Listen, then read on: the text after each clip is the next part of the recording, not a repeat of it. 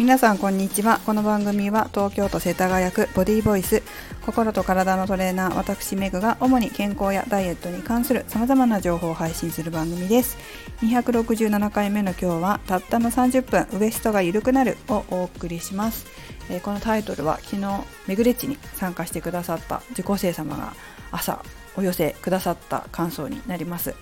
皆様それぞれに良い影響があったようで良かったなというふうに感じています。昨日どんなことをやったかと言いますとタオルと呼吸を使ったエクササイズです。具体的に話しますとまずは呼吸の練習をしました。しっかりと肋骨を動かせるようにしたっていう感じですね、まあ、これをすることによってお腹を引き締めたりお腹のリンパを流してむくみを取るという作用を狙ったものです。次にタオルを簡単に動かしながらリズムを取る練習をしました。夜だったのであんまり速いスピードで動かしてしまって交感神経を優位にさせて興奮して眠れなくなるってことがないようにゆっくりとしたペースで。でしかもあ運動不足の方も参加されてたので無理のないようにやっていただくためにもこのペースのペースを取る練習っていうのをしました。その後にさっき練習したペースでエクササイズを7個行いました。えお腹を引き締めるエクササイズ。それからあ背中を引き締めるエクササイズ。そして足を引き締めるエクササイズですね、まあ、これをいくつかやったという感じです。レッスンが終わってからは受講生様に感想をお聞きしたんですけれども今日はちょっとそちらの感想もシェアしていきますね。昨日の266回目でも少しお話ししましたがそれ以外で話していきたいなと思います。ではいきますね。30分あっという間で楽しくできてしっかり体がすっきりして気持ちよかったです。筋トレが苦手な人にもおすすめです。汗が出てすでに足が疲れています。後ろのタオルに足がつかないのが残念なのでつくようになりたいです。運動やる気になりました。ということでした。これはブログとかホームページの方にも載せておきましたので具体的に見たい方はチェックしてみてください。それからこのホームページとかブログには載せなかったんですけれどももう一つ嬉しいコメントがありましたそれは、えー、腰がね反らなくなったっていうことでしたね、えー、腰を反って運動してしまうとトレーニングしてても、まあ、例えばなんだろうな背中のトレーニングだったり足のトレーニングしてる時でも腰反っちゃって全然効かせたい筋肉にトレーニングが効いてないっていうことってよくあるんですね。でそれがなくなってしっかりお腹に力を入れられるようになったというお話も聞きました。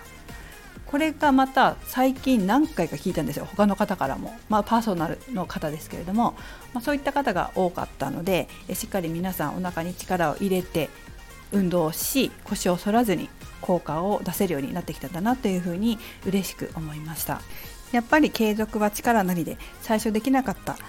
運動、まあ、動きとかもだんだん練習していくとできるように皆さんなっていきますね。素晴らしいことだと思います。本当に腰を反ってしまって運動にならないっていう方っていらっしゃるので